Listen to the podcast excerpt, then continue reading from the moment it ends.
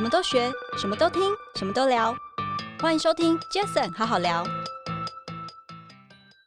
所有的这个呃行销漏斗，每一段的跳失都无法在数位时代是无法追踪。嗯，但是我现在也在做一件事，我希望能够透过线下把这些原因，嗯，再回回抛到线上。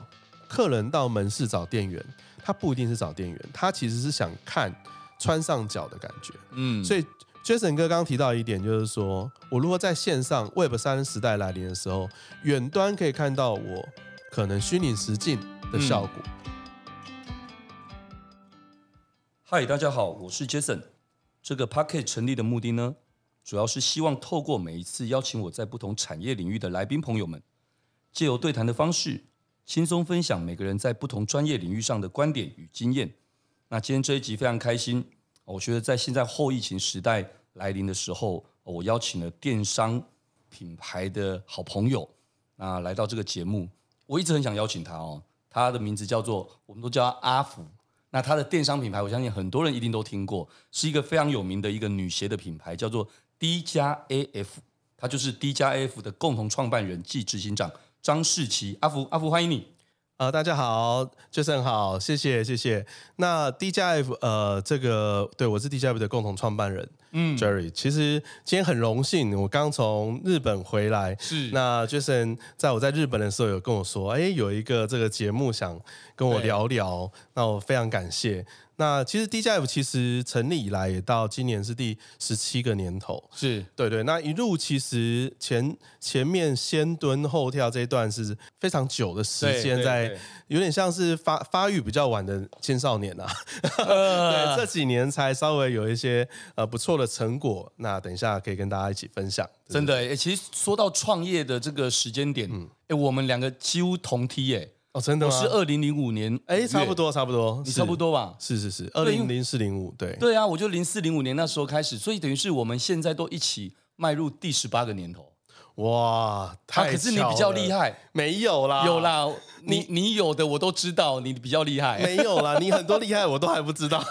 哎呦，阿福很会哦，没有没有，而且我们我觉得太有缘分，是我这几年真的有。想要起心动念，想要往海外发展。对，那我知道 Jason 其实也是我们有很多合作机会在海外的部分。对，对对对，这个我们之后等一下我们大家可以聊聊。其实因为就是我刚刚一开始说到嘛，呃，之前比较少邀请电商朋的朋友，是。那我想最主要也是想说，刚好之前在疫情那个阶段，其实我觉得大家都挺辛苦的。对，没错没错。现在开始后疫情的这时代，我觉得第一个大家可以轻松一点的来聊聊。就像当兵过后的人来聊当兵，其实很轻松。没错，没错，没错。对，可是当兵的时候好像聊聊不出太多东西，对对对，因为大家都很忙嘛。对，哦，那一样的，我相信疫情的那个阶段，其实大家都很辛苦。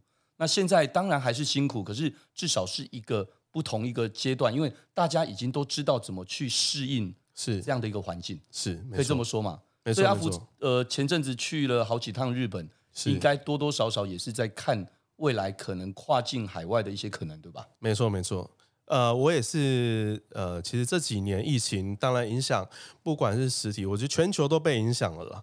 那呃，我觉得我这一次其实跨呃到日本出差，也是顺便看看在日本在疫情之后的复苏，在实体的部分或是他们的网络购物的一个一些行为。对。对那呃，从其实最简单就是从。街上的人，嗯，我们的我们的 TA 的女性受众去看消费者他们的穿着打扮这样子，嗯，对，我想真的很厉害。你看哦，第十八个年头，然后 D 加 F 这几年，呃，我知道你大概从二零一七年那时候开始就开始做跨境的市场，是没错，对不对？所以你才会说，其实二零零五年，但其实你是二零一七才开始做跨境，对对对对对。但是虽然这样子，短短这五年左右的时间，你已经。把你的 DJF 的鞋子已经成功的销售到海外三十四个国家，是没错没错。等于是你透过电商平台啊，透过很多的这些网络啊等这些，把它成功的把品牌丢出去了，可以这么说吗？呃，其实这个当然我们也也有一个机缘，在二零一七年的时候，对，那当时有一个呃经济部跟呃我们的一个这个广告商有一个合作，嗯，就是 Made by Taiwan 的活动，他带台湾的品牌做。网络跨境。Oh, OK，对对对。那当时我觉得其实做一个尝试，因为呃过往看到所谓跨境这件事情，呃，比如说我们讲大家最熟悉的快时尚品牌，可能 H&M、Zara，然后 Gap，然后 Uniqlo 这样子，其实他们大部分都是在不同国家最精华的地段，嗯，去开实体门市。是，哎，对，没错。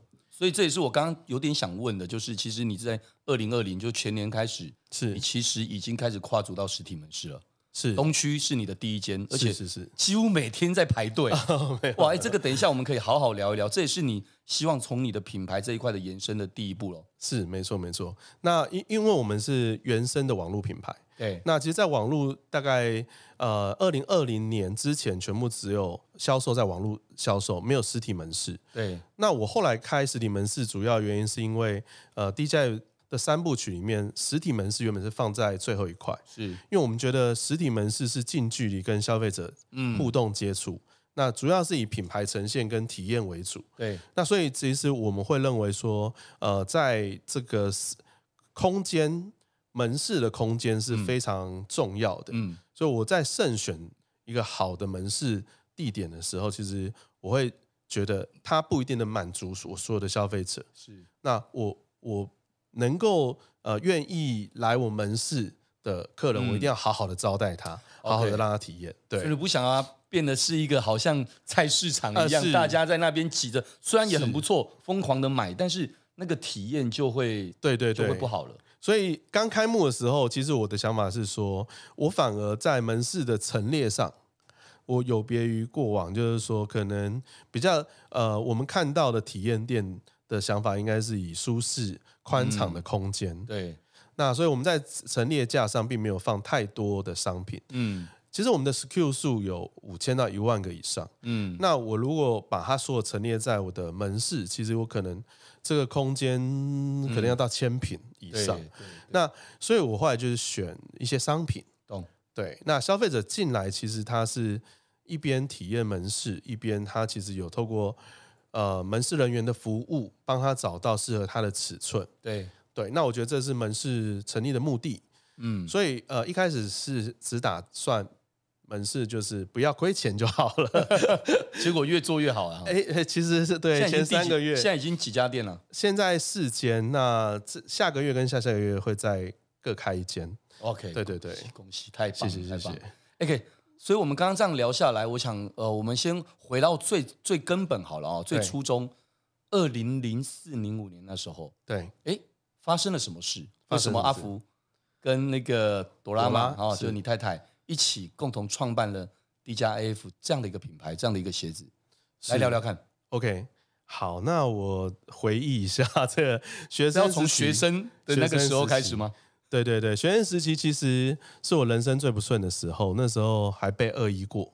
那其实是我觉得遇到我老婆是一个人生的转捩点。嗯，其实我们两个都没有想太多，对于创业也一开始没有这个打算。是，那我读电机电子，他是念意大利文系，我也是电机，真的哦？啊，学长好，学长好，学长好，你就知道电机学长，你可以证明对有多么难？为什么 电磁学？对，那呃呃，当时其实是升大三、升大四的时候，就是我跟现在的共同创办人，就我老婆朵拉，她是我们是在。呃，联谊的情况下认识两系，意大利文系、电机系联谊，在大学联谊的时候，对对对。那他是希望我当时坐在选系学会会上，那我想说，真的假的啊？那我们大三都要考研究所，就是在准备补习啊。对，对他就说没有，我觉得你不要让我失望。然后因为那时候就给你这么大的期许啊，因为他讲了这一句，我就去选，然后我不小心就选上了。哇，那不就忙死了啊？那就很忙。所以当时我在学业上有点。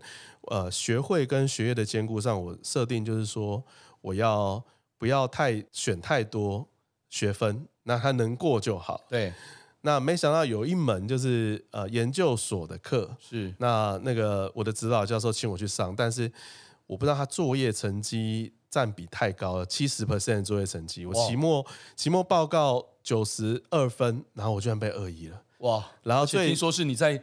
意大利的国外玩的时候，对，我就想说，我这一科九十二分，期末成绩班上五个人，三个研究生，我还是最高分，我一定会过。没想到我在意大利遭到遇到小偷，东西被偷光了，打电话回台湾，他说我同学说你被恶意了，我说啊真的假的？然后护照也没了，也没有办法及时回来，人生最谷底就在那个时候。哇，那后来怎么会接到呃创业这一段？就是我后来就转学考，转到淡江电机。对，那在转学考的过程，我就在想说，我的人生现在已经像是一个社会边缘人，然后充满了绝望。没那么严重吧？你不过就我家里，我家里，我家里被诈骗集团骗，我爸妈的哦那个那个退休金。对，四五百万都没了，而且还去贷款，因为他那时候被骗了很多钱。是，那我我又自己被恶意，所以我觉得我，我也不想要造成家里的困扰，我就自己在外面呃打工赚钱，然后一边转学考。哦、那那时候其实也思考了很多。那其实呃，我爸妈军工教家庭，那我觉得过往在发生这事情之前，都会觉得好像发生什么事，家里的人会是你的一个很好的支柱。但是遇到这件事情之后，你就反而觉得说，哇，家里也遇到诈骗集团，然后我又发生这件事情，我要自己自力更生，我要想我要怎么样，就是可以好好的活下去。那我当然第一个想法是想要转学考转，呃，就后来成功转到淡江电机，也领了两个学期的奖学金。哎呦！学霸哎，你啊，工程数学来，学长问一下，我不会，完全忘记了，不要问我。我我我转学以后发愤图强，然后期末成绩，学长猜一下几分？很厉害的，很厉害的那种。九十八以上吗？九十九。哎呦，这么厉害！呃，助教说不给我一百，是因为因为我全部都考一百，但他就说不要让我太骄傲。哇！但是我后来也发现，这这，我先问一下，这过程朵拉都在身边陪伴着你，是哇，感动。这说到这个也是。我觉得就是他在我被恶意的时候，在国外，其实我们刚刚吵架，然后他知道我被恶意，他就说啊，如果算了，我先忍住好了。他说，如果我现在也抛抛弃你，你太可怜。哎呦，哇，朵拉真的是不错啊。哎，不过我要讲一下，当时被我们会遇到小偷，是因为他说我包包要挂墙壁上。所以，所以他要负一点责任。对对对，所以可能应该是这样，他也有点内疚。现在小声没有用，因为这一集他还是会听。哦，对对，好好好，继续。结果结果后来就在淡江就开始了你重新的学习之路这一块。对，我当时就想说，我考研究所，然后爸妈希望我其实进半导体业，进竹科嘛。那我就想说，呃，当时其实我的老婆，呃，现在的老婆朵拉，她其实。呃，也刚大学毕业，他意大利文系毕业之后，他就在想他要做什么。其实他一开始没有想法，所以在爸爸的网咖帮忙顾顾店。那发现一件事情，就是说，呃，他发现那时候已经开始有雅虎奇摩拍卖出现。对，那个时候，对。那当时的东京着衣啊，啊，然后还有最早期什么白鸟花子这些女装呢？其实他们最早都是个人嗯的二手、嗯、二手衣物。对，做 C to C 的一个贩售。对，那后来发现，哎，开始有人去五分部进货，然后开始一个新的一个商业形式。那那时候他就跟我讨论说，哎，这看起来蛮有趣的。他也把他家的衣服试着在上面卖看看。嗯，那我就说好啊，好啊。然后我就开始学习当一个摄影师，帮他拍照。嗯，对，然后。他后呃，当然这一段过程就是没有维持太长，主要原因是网拍开始反应不错，越越做越好的时候，其实呃他自己同时兼顾要回客服，嗯，然后又要当模特，嗯，那他其实三餐又不正常吃，那我我看到是他越来越忙，嗯，然后他需要人家帮忙，嗯，所以我当时在想，我是不是在人生的十字路口先按一个暂停，嗯。跟他一起创业看看。假设如果创业成功，那我们就继续；但是如果没有，那我顶多就是毕业之后就是再去主科吗？对，就主科。可能对，虽然是大学文凭，呃，薪水会当然会比较少，但我可以一边读在一边看，要不要再再继续深造。嗯、对，从鞋子从衣服换到鞋子这个契机是，主要是他当自己当 model 的时候。拍照越拍越瘦，因为他太累了，太累了。对，那我就说，他就一直很不满意。那我就说，那不然我就有一天跟他说，不然你要不要试着我们来改卖鞋子，这样就不会在意你越来越瘦 这件事。这是这 idea。哇，那时候瘦到三十七八公斤啊，这样子、啊、超扯的。然后我就想说，好，那我们就转换路线。那另外一方面也是发现，鞋子当时的网络卖家还不多。是对。那我们一开始在这个过程，其实就是雅虎拍卖。那后来进了雅虎购物中心。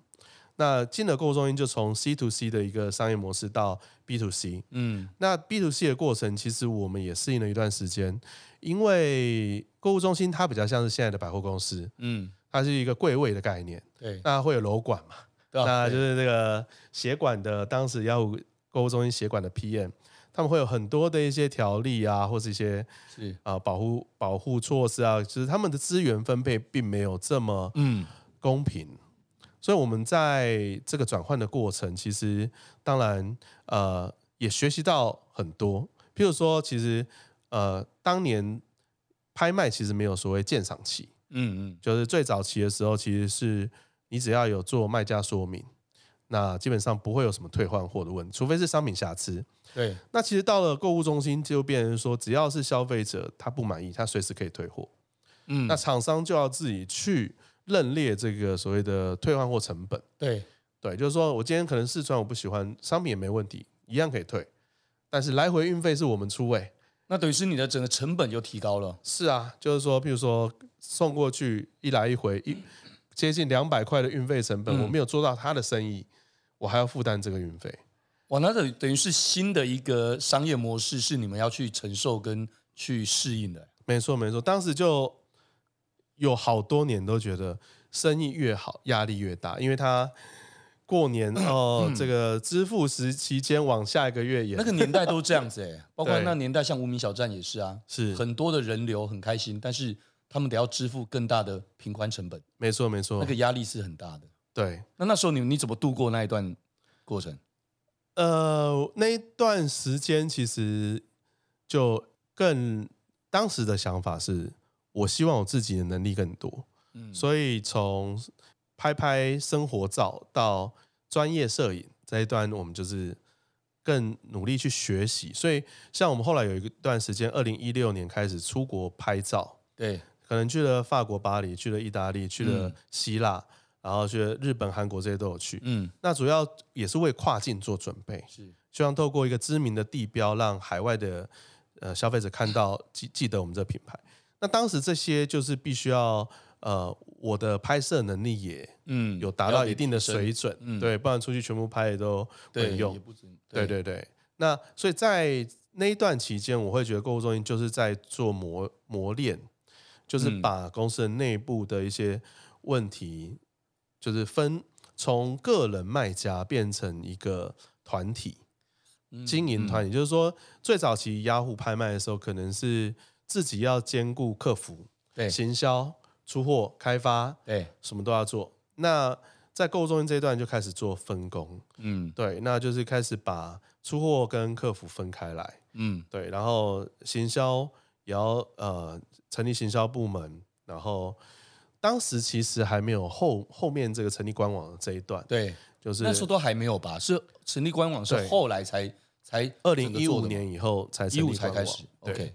所以，呃，我们一五年才成立官网的时候，刚好其实也是 Facebook 的流量红利的后期了。嗯嗯，最早期 Facebook 刚刚出来的时候，其实粉砖的触及力非常好。对对，其实不用下广告，你其实每篇都超多人按赞。对啊，每个人按赞你的粉丝都知都可以看到你的讯息。嗯，但后来随着这些商业模式其实不断的改变，演算法也在改变的情况之下，其实呃红利期就是不就是在。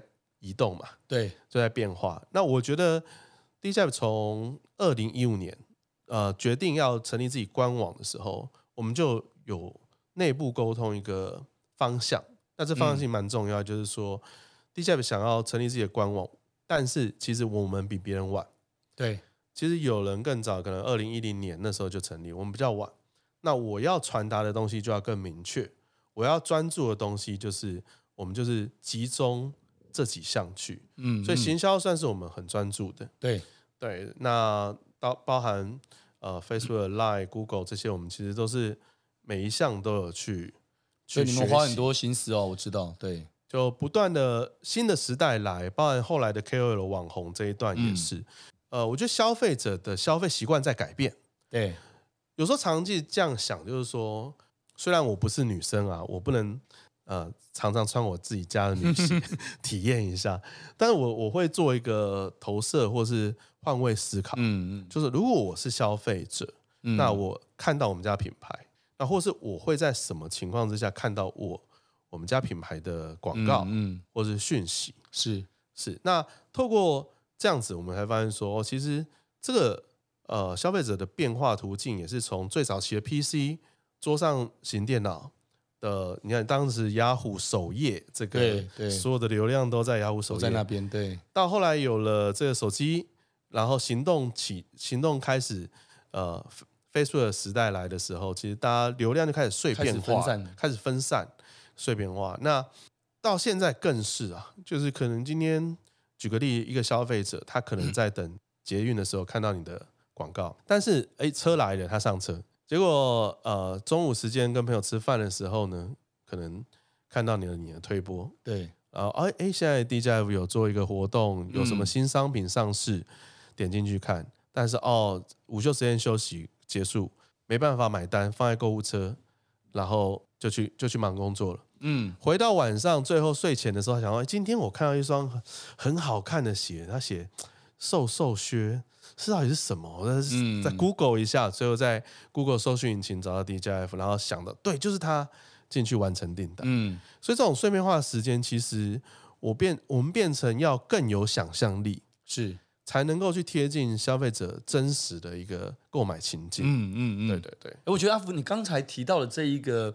这个情境哦，换位思考这个情境真的非常好。这或许是不是也验证一件事？因为我知道，其实 DJF 在二零一五年之后的这个官网，你们这个官网不只是很清楚知道自己要做什么，而是这个官网你们很确定的要不只是用所谓的外面的这一些电商模板。是你们自己好像花了，听说花了快三年的时间，没错没错，建制了一个自己克制化的一个官网。是这件事情，当然也进阶的帮助了你刚刚那些想象的画面的空间，是能够更精准，对，可以更快速的去提供给消费者克制化的服务。没错没错，包括结账快速啦等等这些，是都是的吧？是是是，呃，其实这说到这个，我们官网的建设建制期确实三年。这个三年其实对很多电商品牌来讲，他们会觉得很不可思议，就是说，哎，你为什么不直接用一个套装的呃软体，或者是一个其实现有的一些开店模式去进行就好？那你为什么花这么多？那你花这个时间到底对还是不对？这个时间成本有没有投资报酬率？对不对？对。现在回过来看，百分之百正确，真的，而且超级正确。尤其从这几年，大家在讲大数据这件事，是是是，对，对，因为呃，我觉得你可以掌控自己的官网技术，技术团队可以呃马上安排你觉得最要紧的事放在第一顺位，对，马上去进行，才不会等到这个流量红利过后，你想要进行才刚串接完，就错过那个很重要的时间点。那当然，我们有一点特特定要求，就是说，像呃我们的品牌。App 是在这个二零一四一五年的时候，台湾其实当时也算是蛮流行这个 APP 的。嗯，那但是大部分人对于 App 都会觉得说，它会不会就像是一个泡沫化，或是毕竟它卸载率这么高。那回过头来，我在二零二零年开店的时候，我觉得 App 变成我很关键的一个重要点，它就是我结合实体跟网络的会员卡。我们开通了一件事，就是说我希望我的消费者是没有隔阂的，所谓的 online offline。那我们在讲 OMO 这件事情的时候，大家其实呃都还是会第一印象是啊，就是线上线下嘛。嗯。可是你知道 OMO 中间那个字大家都忽略，M 是什么？是 merge，就是你要如何让线上的客人到线下的时候会觉得。两个是有关联，那所以我觉得 App 起到一个很好的作用，它其实是以我们的门市的一个会员卡。那所以它其实下载我们的 App 之后，它的消费不管在线上或线下会累积 VIP 的资格，所以优惠这些呃门市有活动也会推播它线上，线上有活动也会推播实体的客人。所以这在我认为是属于 OMO 的第一阶段，必须要达到的。嗯、对，那我觉得这个回过头来看，就是二零一五年做的决策非常的正确。我不断成立自己的官网，我还希望它是有能够有 App 开发功能的官网。所以整个这个数据在这里面就产生了很大的一个效果。是是是。那你透过这些大数据的观察，这些年来你觉得整个线上的买鞋的消费者的轮廓有没有什么样的转变呢？因为嗯，大家其实对网络购物这件事情，其实这十几年早就已经超精的了。是是是。包括国外的这个，啊不是国外，我们就说中国大陆的这个双十一刚过。是是是。这几年其实也间接直接的影响台湾很大的这样的，就像一个。一个周年庆的概念，没错没错，对不对？所以在这个线上买鞋的这个消费者的轮廓的改变，或者是买鞋的种类，哎，这些会不会在这些年来，你因为很专注，对，有没有发现它有一些怎么样的轮廓上的改变跟种类上的改变？呃，我觉得其实本质还是在人，嗯、就是说基本上会改变，就是人的想法在改变，而他的行为是因为想法，所以才改变他的行为。就举例来讲。行动手机就是说，应该说 iPhone 没有问世之前，大家都买东西就是只能在桌上型电脑，嗯，在桌机前面。对，那为什么会这个行动行动时代来临？因为智慧型手机，智慧型手机的问题，所以其实是人是随着时代在演演进的过程，没错，跟着技术这些相关服务的提升，它的消费行为才跟着改变。嗯。那这几年其实我觉得也正好大家在讲元宇宙了。对，我觉得未来元宇宙，但还要一段时间去成型。但我也可以想象，也许真的未来，它是在一个虚拟世界更真实化的去完成这个购物的行为。诶，对，我觉得刚好我们其实访刚本来没有没有讨论到这个点哦，就刚好阿福刚刚提到了这一块，我觉得哎，我也感觉很有意思哦，像是很多常会听到人家讲说什么女王百货哦，或者说可能是虚拟。哦，这些什么什么，现在有虚拟土地是哦，虚拟百货，或者是像你刚刚提到的，就其实它都是架构在大家现在在讲的元宇宙 Meta 这个概念式的东西。对，这其实，哎，你们怎么看这件事啊？因为你其实电商本身已经是本来就是在过往的这个实体这个商业行为里面，你已经就比别人来的不能叫虚拟，但是已经是非常线上了。对，就是好像。看得到，可是哎，没有摸到，但是其实收到的时候又很实际的又看到了，没错。哦，那可是，在下一步，我们假设今天以前人家说 Web 一点零是这这样子，二点零是这样，三点零，那三点零，嗯，哎，你怎么看这件事？我很好奇。OK OK，其实这件事情，呃，我大概在二零二零疫情刚开始的时候，我就做，我就发现怎么这么不巧，我开了第一间敦南实体店，啊，连续排队三个月。然后天天被隔壁检举说排队人太多啦，什么什么影响他们对之类。那我就觉得说，疫情一来，人当然就不见了嘛。对，那怎么办？我的第二间门市更大一整栋的敦呃南西旗舰店要开，遇到三级警戒。哎，你也是刚好这个时间呢。对，然后全部都没人。那我发现一件事很有趣哦，店员还是要上班，我们还是要养他嘛，我们还是不能。不能说哦，我现在就不用上班，不给薪水这样。那他们在店里还是会回报一些现门市的状况。对，就有客人经过，还是会指着里面说：“可不可以把那双鞋丢出来外面？我穿完看看合不合？”然后他又丢回去。然后我想说，现在是三级警戒，其实你们可以忍耐一下。但是怎么会还是这么想要试穿？哦，那我嗯，好好有趣哦，很有趣嘛。那我觉得这行为就是还是我刚刚提到说，回到人的本身的需求，就是说想要买鞋这件事情，我们在网络上能做的是什么？我提供照片，OK，好，我我可能拍更多的细节，或是一个穿搭的照片，让他去想象自己穿在自己。所以有有一种之前有一种说辞，就是投射作用，对，比如说模特穿看起来腿很长很细，大家就会。消费者就会认为，哦，我就是那个模特儿。是，但是后来也当然这，这这简单补充一下就好。就是这也有另外一派的说法，是说他们可能模特要找更素人，才能够更贴近真实的状况。对对对对，所以其实 KOL、KOC 的这种呃影响力，我觉得也是这样来。嗯，那我这边做什么呢？我其实三级警戒开了门实体门市，我就在想，我是希望客人到实体来体验品牌。却因为疫情没办法，那我如何在 online 去呈现 offline 的事情？嗯、所以我做了一件事，我就做了呃三百六十度虚拟逛店。嗯，那这虚拟逛店其实是用三六零的相机去店里面拍。是，那它跟一般的我们的 Google Street 有点不一样，是说它它可以当然可以随意点滑鼠，或者用手机去移动到它想看的位置。对。对那呃，你就可以在线上不到店里，但是你看到店里的一个嗯装潢风格、品牌想要传达的讯息。对。可是最后我还是觉得，最终还是在转换。嗯。就我们做数位行销，最后就是在于说，到底我的 CPA 成本是多少啊？我的曝光成本是多少？ROAS 是多少？这样，所以。那我能不能做一个追踪？所以我又在上面加了你，你们可以去玩一下我们的三六零。嗯，那我觉得它现在比较像是元宇宙的最初阶版一点零的版本，就是它是我自己认为是 online merge offline merge online。嗯，O M O M O，就是说它其实在线上呈现线下，但是线下的店里面看到虚拟世界看到的鞋子，点下去的时候，它又会回到 online 去成交。嗯，就是说我今天逛，呃，以前消费者在网络上看了你的广告，对，点了鞋子跳进去看鞋子商品细节图，嗯，决定要不要购买，尺寸是什么什么什么。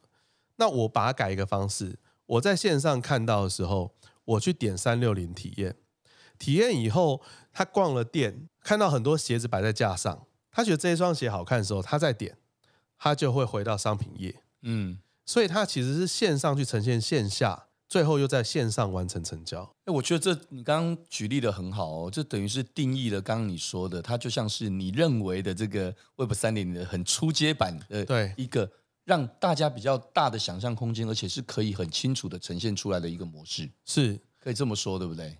已经正在进行升级二点零的计划中。OK，二点零我觉得应该要线上要呈现更真实。的线下是，甚至有互动哦。我觉得这个其实你刚好今天，因为我们今天 DJF AF 是一个非常聚焦的，就是女鞋这件事嘛。其实我认我自己从我们自己也是个消费者，嗯，从消费者的角度来看，你说有些东西它就是一定需要在自己身上呈现才会知道想不想要，因为完全差太多了。因为他看的好看跟适不适合你是两件事。是鞋子可能是没错，哦，眼镜。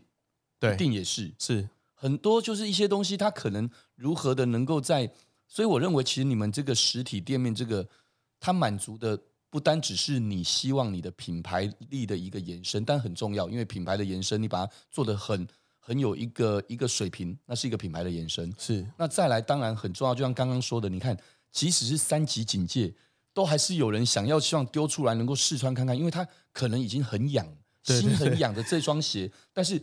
他不敢买，对，或他还是一直觉得他他他要确认再说。是，当然没有错，在网络这购物的这些年来，已经养成了大家一个习惯啊，不 OK，先买再说。像 Zara 或什么都一样，货先买再说，反正退货这么方便，是没错。只是我觉得，当然退货方便是没错，但有些时候其实如果自己就是有些人他的消费习惯是不一样的，那你能够在这一个部分去满足他们，我觉得这差很多。没错，没错。其实刚刚 Jason 提到一个很重要的点，我们也透过开店店员的第一时间回报，我们也发现，我做电商这么久了，其实我真的认识我的消费者吗？这是一个很重要的 question。嗯、我认识的只是在数据上面认识的。对，今天有一百个客人逛了我的网页，加入购物车二十个人，结账的时候可能剩十五个人好了。那五个人去到哪里了？嗯，另外看的一百个人里面有八十个人没加入购物车，他们在想什么？不知道。对，所有的这个呃行销漏斗，每一段的跳失都无法在数位时代是无法追踪。嗯，但是我现在也在做一件事，我希望能够透过线下把这些原因，嗯，再回回抛到线上。嗯，譬如说，我举个例，今天消费者到实体店，他穿了靴子，穿了高跟鞋，穿了平底鞋，他发现，呃，客人看他试穿完以后，结账的时候只有平底鞋跟靴子，高跟鞋没有。嗯、对，那请问过往我们在数位行销上所谓 retargeting 就是，嗯，然后他点过这个商品有兴趣哦，嗯、所以我 retargeting 他就是再丢更多的高跟鞋给他。对。可是你在实体，你不知道他为什么都不加入购物车，就觉得可能触及次数不够，继续加预算。但是其实，在实体这边，我们可能可以得到一个由他亲身讲的一个答案，比如说，哦，我高跟鞋其实是想要找哪一种类型，那或是我我希望要纯白，但是我线线下来看之后，我发现其实呃他的需求被满足了，所以你在 retargeting 他的话，其实可以排除高跟鞋，嗯，反而是。在这一段是要在线下才能够得到一个真实的答案。那其实我我这边也可以讲一个我们做的比较有趣的事情。我把点餐系统放到实体零售，嗯，因为我第一间店被挤爆之后，第二间店就给他一整栋一到五层楼。那一到五层楼，我就觉得实体零售大家都没有办法做多层楼的管理，主要是因为客人不会想要爬到楼上。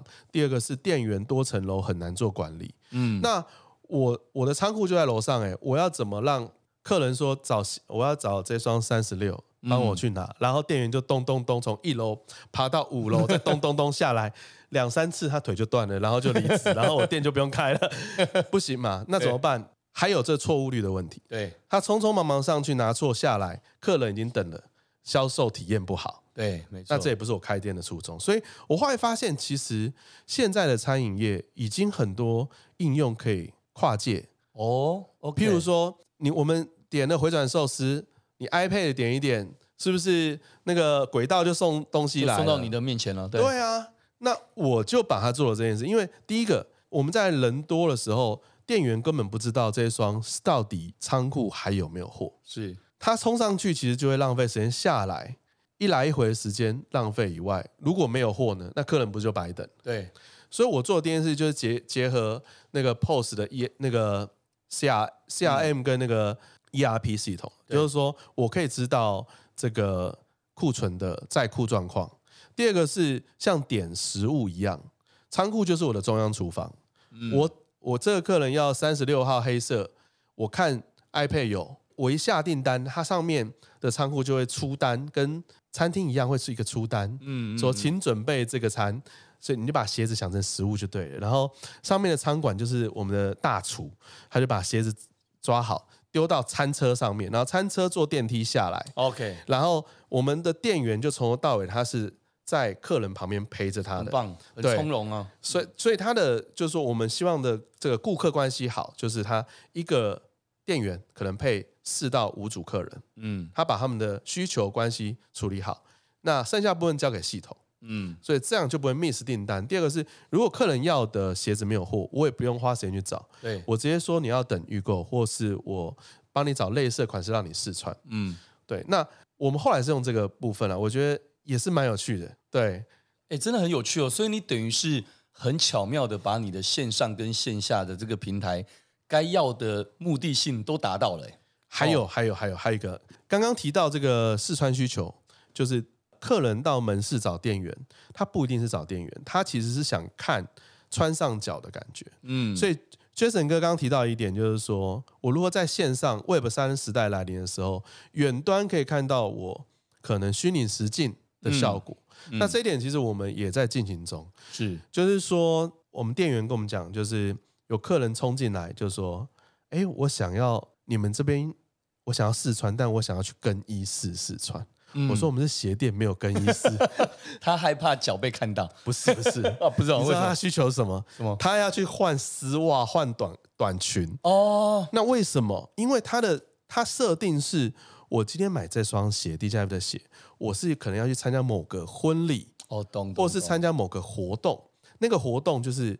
原来的设定是丝袜之类的，那了解。他穿牛仔裤来，我们店员当然穿不出感觉啊。对，我们店员当然一开始也会黑人问号说：“哎，那你为什么不穿个短裙跟丝袜进店里再试穿？”嗯、但他就客人自己的选择嘛，人家自己逛街刚看到。对对对，对他今天就是想穿这样。那所以我们这边能怎么做？我就发现说，所谓的 AR VR，其实现在可以透过等一下会我们访采访完也可以给建设哥看一下我们目前、嗯、目前做的一个 demo。那它其实就是可以透过手机，你可以女生自己照镜子，你今天想穿的衣服，你透过照镜子，哦，AR VR 会去抓，有点像之前我们说宝可梦这样虚实整合嘛，对对对对，抓到你的脚，然后就帮你把鞋子合成在上面。OK，哇，很棒。对，嗯、那对于这个我们在做跨境，现在三十，虽然说透过数位广告，三十四个国家都有都有买，但我也相信他们是想买来穿上，我才知道到底对不对，感觉是什么样嘛，对不对？是，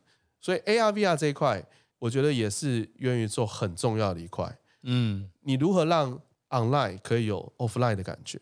嗯，就是 offline 如何做到 online 的便利？是，就是虚跟实其实是客人自己决定，对，我们不用帮他区隔。是，但是你能够做到实体有网络的便利性，比如说可能呃付款啊，或是看到更多的款式啊，对，那虚拟实境就是其中一个。对，我想。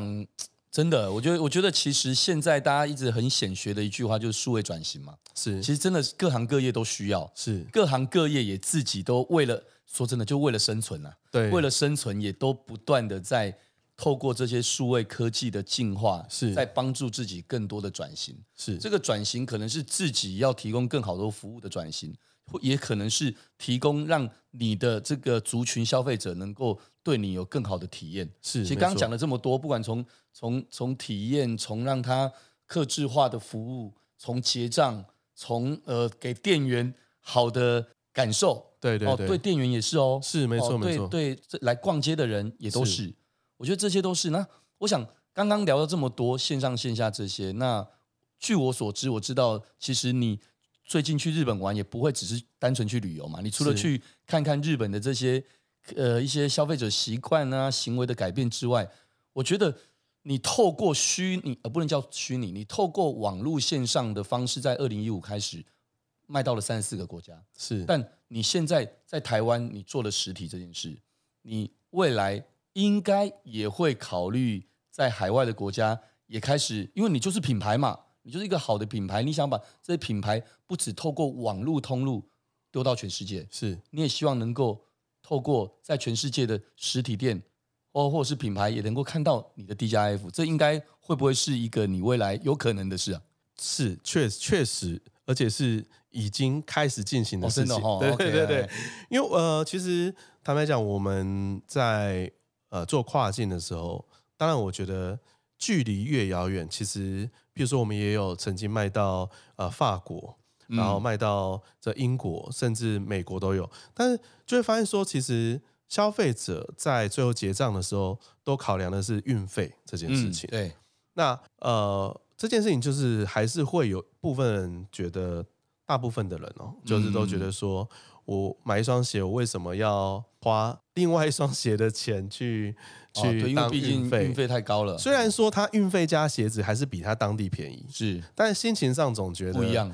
对，我的钱怎么有一部分好像丢到水沟的感觉？对，对，所以但我觉得实体开店开到海外，这是必然的趋势。嗯，对。那过去曾经我想过，说我用网络去颠覆所谓的实体。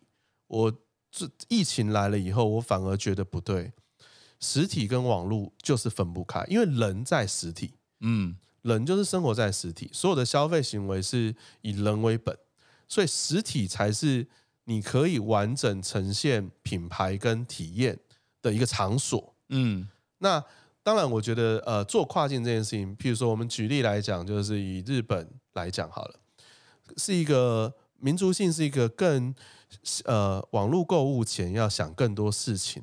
对对，日本人他们可能退货率很低，但是买之前会想很多。对。所以，一个实体店对于其实海外的市场是，我觉得影响力是更大，应该是更大的，是没错。我想今天邀请阿福来的这个，我觉得第一 part 的这个电商品牌这一块，其实很有意义的一件事情是怎么说呢？因为很多的实体，很多的实体店家，他不管透过啊，不管是开店平台哦，透过我们呃大家耳熟能详像 PC Home、Momo 这样子的一个一个大平台。呃，他们好像把他们实体的东西，本来实体在卖的东西，好像在网络上卖，没错，这很基本，而且很容易理解。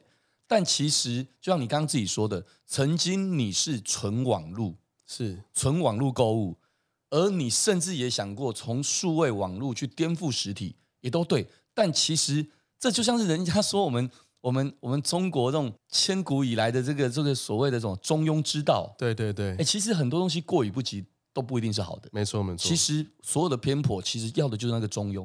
其实就像你刚刚说的非常好，其实我们生活在实体，当然虚虚拟的这一个网络的这些，让我们得到了便利性，但在实体能够让我们得到的一个实际的这个的满足感，其实往往它是不一样的层次。是，但如何在这个上面？你能够去做一个 balance，我觉得 DJI-AF 在这几年做了一个非常好的示范。谢谢谢谢。所以我想，刚刚 Jason 好好聊的听众朋友也都听到了哦，就是接下来可能你在东京街道逛街的时候，或在韩国首尔街道逛街的时候，或许未来这搞不好没有很久的时候，呃，你可能就会看到 DJI-AF 的这个台湾品牌，但是却卖到了全世界。哎，这个会是一种骄傲哎。我觉得我们自己在国外看到这样的品牌，这会是一种觉得哇，很棒，我们台湾人真的很厉害。所以我也祝福阿福还有朵拉，接下来在 DJI-AF 这个海外的拓展一切顺利。谢谢谢谢谢谢。那因为今天时间的关系，那感谢大家的收听，也谢谢今天的来宾，电商女鞋的品牌 DJI-AF 的创办人张世奇 Jerry，谢谢你，谢谢。OK，各位如果喜欢这一集的节目，也欢迎大家到 Apple Podcast 留下您的五星评论。